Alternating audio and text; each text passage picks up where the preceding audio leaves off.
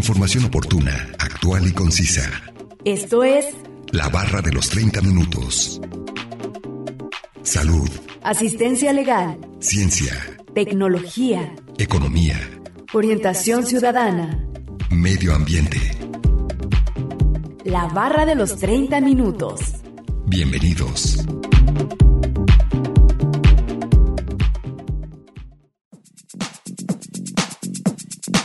El Día de Muertos es la visión indígena que implica el retorno transitorio de las ánimas de los difuntos, quienes regresan a casa al mundo de los vivos para convivir con familiares y para nutrirse de la esencia del alimento que se ofrece en los altares puesto en su honor. En esta celebración del Día de Muertos, la muerte no representa una ausencia, sino más bien una presencia viva, la muerte es un símbolo de vida que se materializa en el altar ofrecido. En este sentido, se trata de una celebración que conlleva una gran trascendencia popular, desde filosóficos hasta materiales. Bienvenidos sean todos ustedes a la barra de los 30 minutos.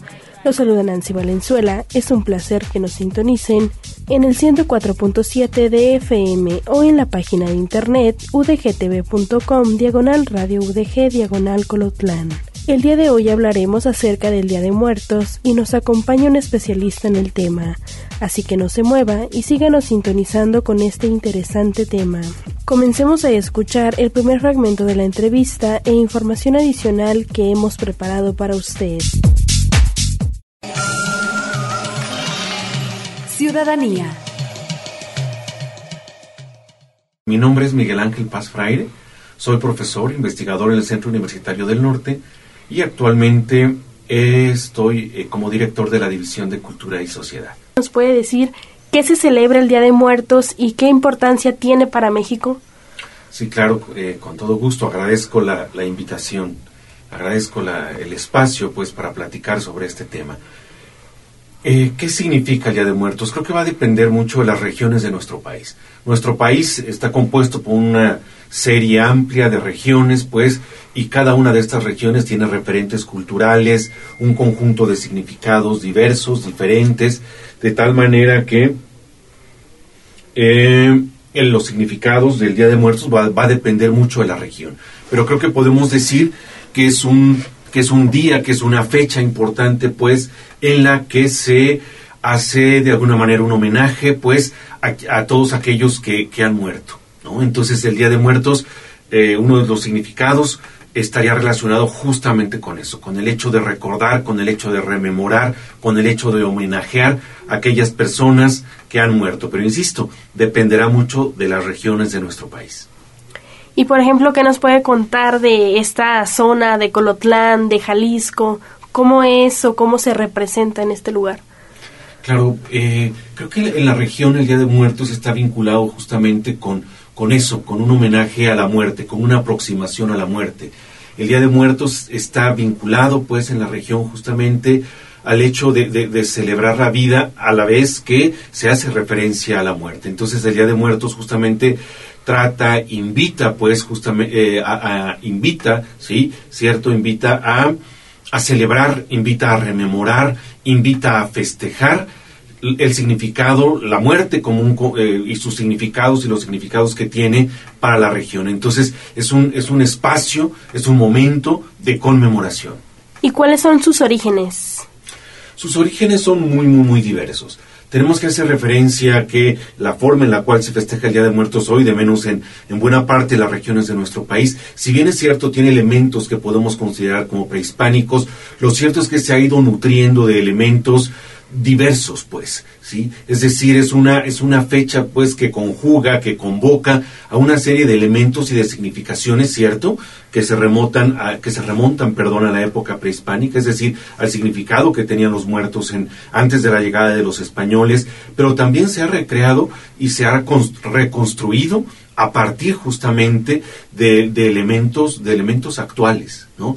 Entonces es una fecha que tendría que estar compuesta, que está constituida por un conjunto diverso de significados en relación a la muerte y que cada uno de ellos tiene una función y que cada uno de ellos es válido dependiendo del contexto y del momento en el que nos encontramos.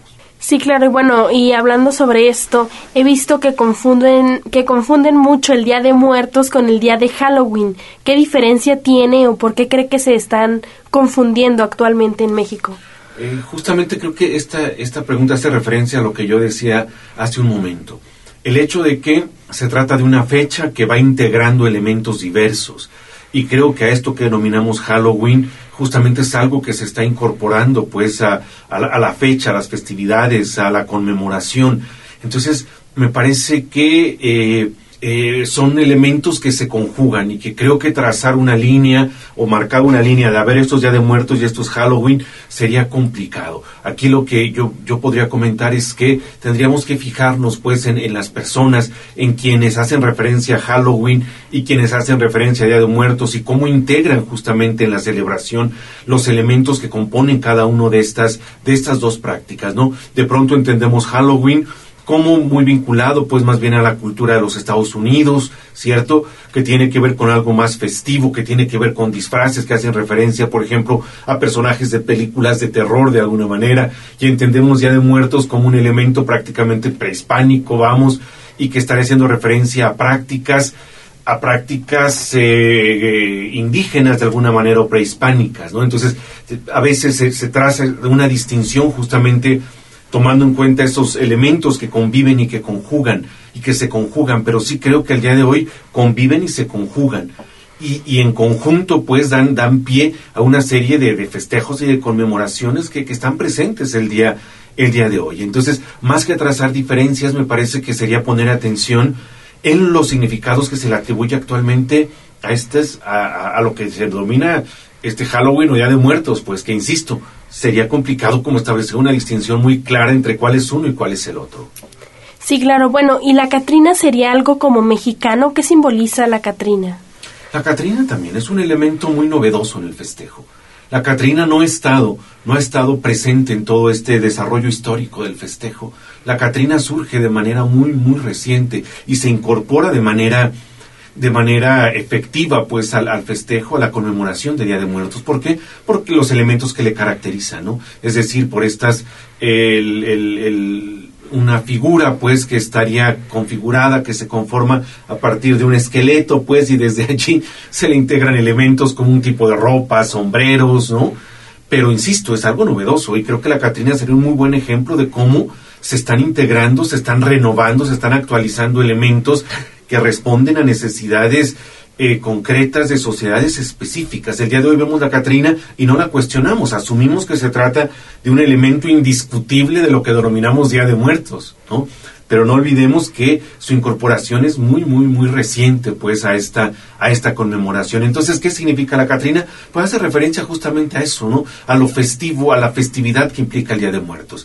Que si bien es cierto, alude a la muerte como ese momento de la vida, pues, que está lleno de cierta de cierta reverencia, que está lleno de cierto dolor, pero que también eh, tiene esta contraparte de festividad, de festejo, pues de conmemoración, que también es importante. Entonces yo diría que se trata de un elemento dual que remite a estos dos componentes que están presentes en nuestra cultura y que hacen referencia a los significados que se le dan a la muerte, como ese momento pues de, de término, de culminación de una vida, pero también como ese otro momento en el cual se festeja, en el cual se conmemora, en el cual se reinventan pues justamente los significados que están alrededor de la muerte. No olviden que nos pueden compartir sus temas de interés al 499-99, 242-33 y 800-701-9999. Además, pueden encontrarnos en Facebook como la barra de los 30 minutos. A continuación, escucharemos una cápsula informativa.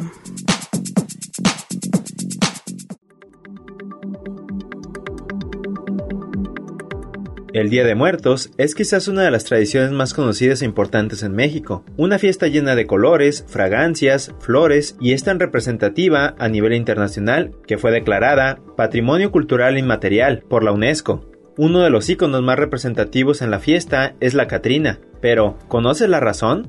Indagamos más al respecto y te contamos sobre ello. Una época muy especial para todos los mexicanos que esperan la visita de sus seres queridos es el Día de Muertos. Una celebración que da vida y se llena de elementos como el pan de muerto, la flor de cempasúchil, el papel picado, las calaveritas de chocolate y azúcar y sin lugar a duda, la Catrina. La Catrina es uno de los iconos más representativos de la cultura mexicana, no solo del Día de Muertos. El origen de este emblemático personaje surge del descontento del pueblo mexicano con respecto a las clases más privilegiadas. ¿Cuál es el origen de la Catrina? Este personaje fue creado por un pintor, ilustrador y caricaturista, José Guadalupe Posada. Su primera aparición la hizo en 1912. Su nombre original era La Calavera Garbancera, porque el ilustrador la creó para representar de forma satírica a los vendedores de garbanzos de la época porfiriana. Por aquel entonces, el término garbancera hacía referencia a las personas de sangre indígena, que dejaron de vender maíz para vender garbanzos. Nace como la crítica del clasismo de la sociedad mexicana, porque estas personas pretendían ser europeos, españoles o franceses, y renegaban su raza, herencia y cultura. Desde ese momento, el ilustrador utilizó calaveras y esqueletos para acompañar sus escritos sarcásticos sobre política, religión y la vida cotidiana de México.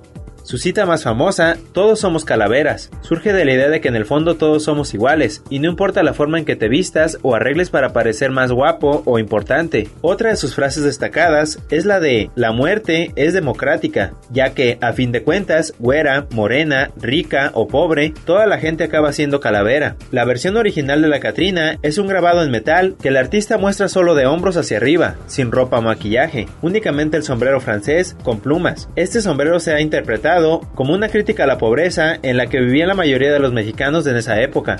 En 1947, el muralista mexicano Diego Rivera fue quien le agregó el elegante y definitivo atuendo con el que se le conoce al pintarla en el famoso mural, Sueño de una tarde dominical en el Alameda Central. La Catrina se muestra en primer plano junto a José Guadalupe Posada. El término Catrín definía a aquellos hombres elegantes y bien vestidos que acompañaban a las damas con las mismas características. La palabra toma el significado de hombre de clase muy acomodada, con mucho dinero y ropas finas. Este estilo fue una imagen clásica de aristocracia a finales del siglo XIX y principios del siglo XX, en la época del porfiriato. Esta época fue muy caracterizada por las enormes desigualdades que existían con las clases sociales. Al otorgarle Rivera esta vestimenta, convirtió a la calavera garbancera en la Catrina. Su mural también resume la historia de México. En él representan épocas como la conquista de los españoles, la independencia del país, la revolución mexicana y la lucha campesina. Aparecen también políticos y personas relevantes como José Guadalupe Posada, La Catrina, Frida Kahlo y Diego Rivera. Actualmente se encuentra en el Museo Mural Diego Rivera, localizado en el centro histórico de la Ciudad de México.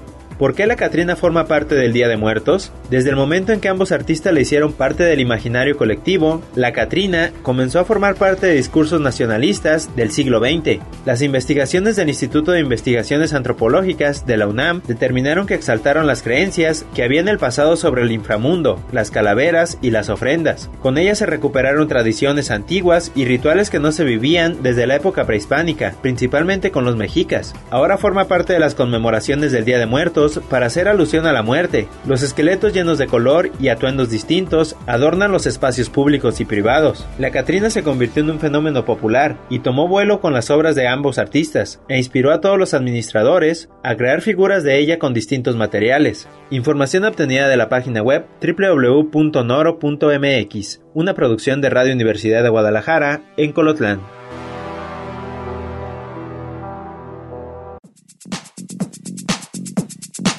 Vamos a un corte de estación. Regresando escucharemos la última parte de la entrevista a Miguel Ángel Paz Fraire, profesor e investigador del Centro Universitario del Norte.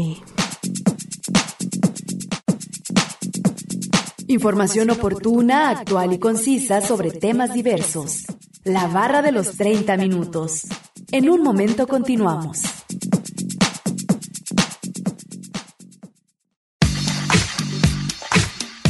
Conoce aspectos básicos de temáticas diversas. Esto es La Barra de los 30 Minutos.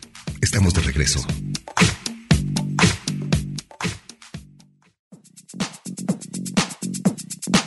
Ya estamos de regreso en la barra de los 30 minutos, en el 104.7 de FM o en la página de internet udgtv.com diagonal radio udg diagonal colotlán, escuchando el día de hoy el tema sobre Día de Muertos. Vamos a escuchar la última parte de la entrevista a Miguel Ángel Pras Fraire, profesor investigador del Centro Universitario del Norte. Bueno, y ahora nos podría platicar un poquito del altar de muerto, que también vemos que es algo muy representativo de estas fechas. Exacto, el altar de muertos es un elemento representativo, significativo de estas fechas y que eh, depende también de, de las regiones de nuestro país las características que tiene. Entonces, si bien es cierto, el altar de muertos está constituido por una serie de elementos, las velas, la comida, las imágenes, las flores, los colores, los aromas, es decir, hay una serie de elementos que lo constituyen. Sin embargo, sin embargo, los significados van a depender de la, de la región. Entonces el color, el amarillo, la comida que hace referencia a esos gustos que tenía esa persona o esas personas en vida, las, eh, las velas, pues, que hace referencia justamente a la iluminación de un camino, es decir, esos, esos elementos se están reincorporando, se están resignificando a cada momento, y entonces en conjunto el, el altar de muertos sería como ese ese conjunto de significados que aluden a la dualidad que envuelve a la muerte, a ese elemento festivo, conmemorativo, pero a este otro elemento de duelo, de tristeza, que van de la mano en relación a la muerte y que en la cultura de nuestro país pues están presentes, están presentes, perviven y, e incorporan elementos, elementos diversos pues a, este, a, esto que denominamos altar, altar de muertos. Bueno, también vemos la flor de cempasúchil, que es muy representativa en este tiempo. ¿Es por algún significado en especial o es porque eh, es flor de temporada? De alguna manera tiene que ver con esto, que se trata de una flor de temporada que se asocia justamente a la, a la fecha, a los muertos, eh, al color, por ejemplo, el color, el color característico de la flor de cempasúchil se asocia justamente a los significados de la muerte. Entonces hay una correspondencia importante, ¿no? Eh, hay una correspondencia importante, dado que se trata de una flor, sí, de origen que podemos situar, de origen prehispánico, pues, y que se está actualizando, reactualizando, incorporando, reinventando, y que la encontramos en los altares. Por ejemplo, es característico del cempasúchil, lo vamos a encontrar en los altares, lo vamos a encontrar en la conmemoración, en el festejo Día de Muertos, lo vamos a encontrar, por ejemplo, en las alfombras, en estas en estos elementos que también forman parte de, de, todo este colorido del, del día del Día de Muertos. Entonces el significado justamente tiene que ver con eso, con el color, con, con el cómo a través de ese color se traza un camino, se traza un horizonte al significado de la muerte y un horizonte que implica el estar en contacto con ella y el estar festejándola, el estar conmemorándola, pero también en cierta medida eh, padeciéndola, ¿no? Entonces hay una dualidad allí relacionada al cempasúchil y a los significados que cobra en relación al Día de Muertos. Entonces los tapetes formarían parte del altar? Sí, los tapetes son, son esta reinvención, esta innovación que se le hace al altar.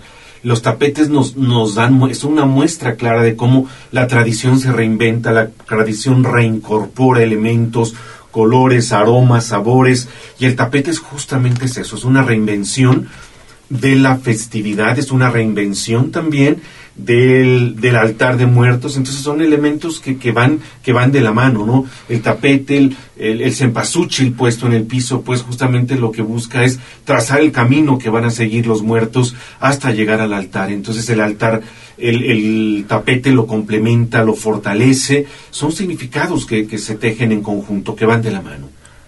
Sí, claro. Bueno, ahora nos gustaría que nos hablara acerca de el Choloscuintle y qué función tienen estas fechas. Claro. Otro elemento que también a esta otra figura que ha estado asociada al significado de la muerte, al festejo del Día de Muertos, es el Choloscuintle.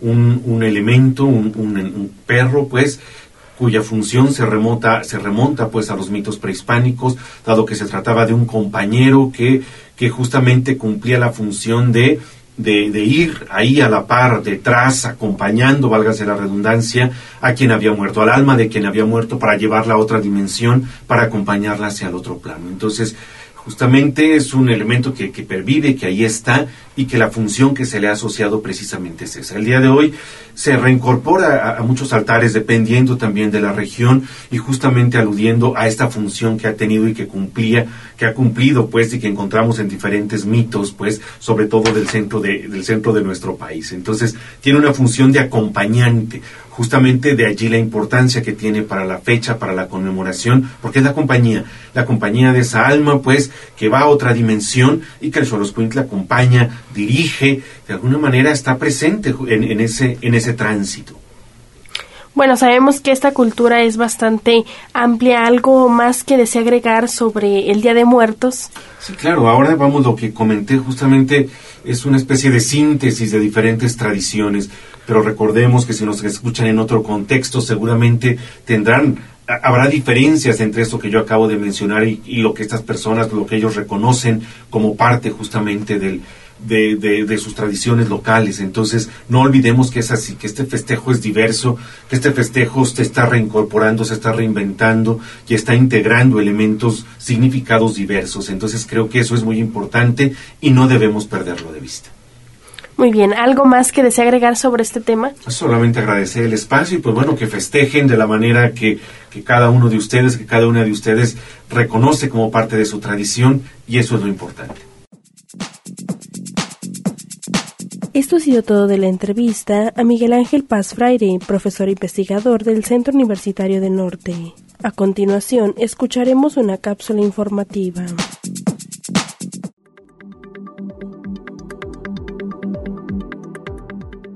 Para los antiguos mayas y aztecas, el mejor amigo del hombre también era un curandero sin pelo, de apariencia no muy atractiva, así como una fuente ocasional de alimento y lo que es más importante, un guía en el inframundo. El nombre del Cholo Squinkle que en ocasiones también se le denomina perro pelón mexicano, viene de dos palabras de la antigua lengua de los aztecas, Cholot, dios del ocaso y de la muerte, e Isquintli, o perro. Según la creencia azteca, el perro de Cholot había sido creado por el dios para proteger a los vivos y guiar a las almas de los muertos a través del peligroso Mictlan, el inframundo. Los investigadores creen que los ancestros del Cholo Squinkle, o Cholo, para abreviar, una de las razas de perro más antiguas de las Américas, acompañaron a los primeros emigrantes de Asia y evolucionaron hasta convertirse en la raza que vemos hoy hace al menos 3500 años. La falta de pelo del Cholo, a excepción de uno de los mechones en la cabeza o la cola, es el resultado de una mutación genética que también es responsable de la falta de premolares del perro. Este rasgo dental distintivo hace que sea relativamente fácil identificar los restos de cholos en contextos arqueológicos. Los cholos suelen aparecer en el arte mesoamericano antiguo con orejas puntiagudas y piel arrugada para indicar su falta de pelo. Las representaciones más frecuentes adoptan la forma de pequeños recipientes de cerámica conocidos como perros de Colima, por el estado actual del oeste de México donde se suelen encontrar. Los arqueólogos estiman que más del 75% de los entierros del periodo preclásico en Colima y en los estados vecinos de Nayarit y Jalisco contienen estos recipientes, que podrían haber servido como perros guías simbólicos que ayudaban al alma del fallecido en su viaje por el inframundo. Estos caninos sin pelo también llamaron la atención de cronistas europeos como Cristóbal Colón y el misionero español del siglo XVI, Bernardino de Shogun,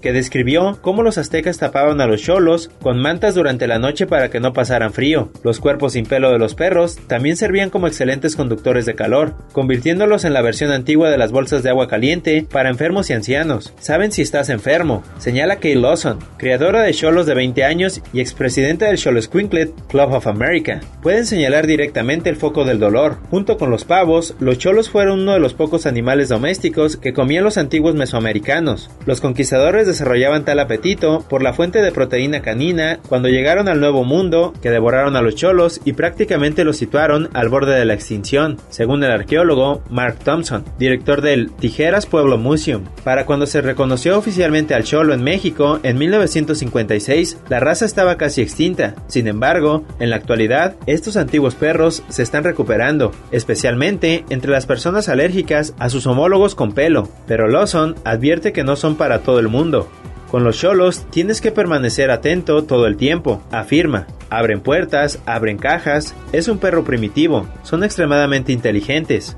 Información obtenida de la página web www.noro.mx, una producción de Radio Universidad de Guadalajara en Colotlán.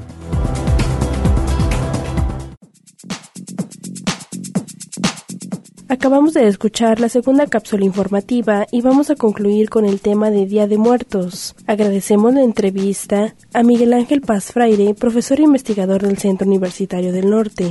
No olviden que si se perdieron algún programa pueden escucharlo o descargarlo desde udgtv.com, diagonal radio udg, diagonal colotlán, dar clic en la opción podcast y después seleccionar la barra de los 30 minutos donde encontrará todos los temas. Sigan sintonizando y no olviden escucharnos de lunes a viernes a las 11 30 de la mañana y a las 11.30 de la noche en la retransmisión. Y los sábados no se pierde el maratón de la barra de los 30 minutos donde se pasan los cinco temas de la semana. Es un placer haber estado con ustedes. Se despide Nancy Valenzuela. Hasta la próxima.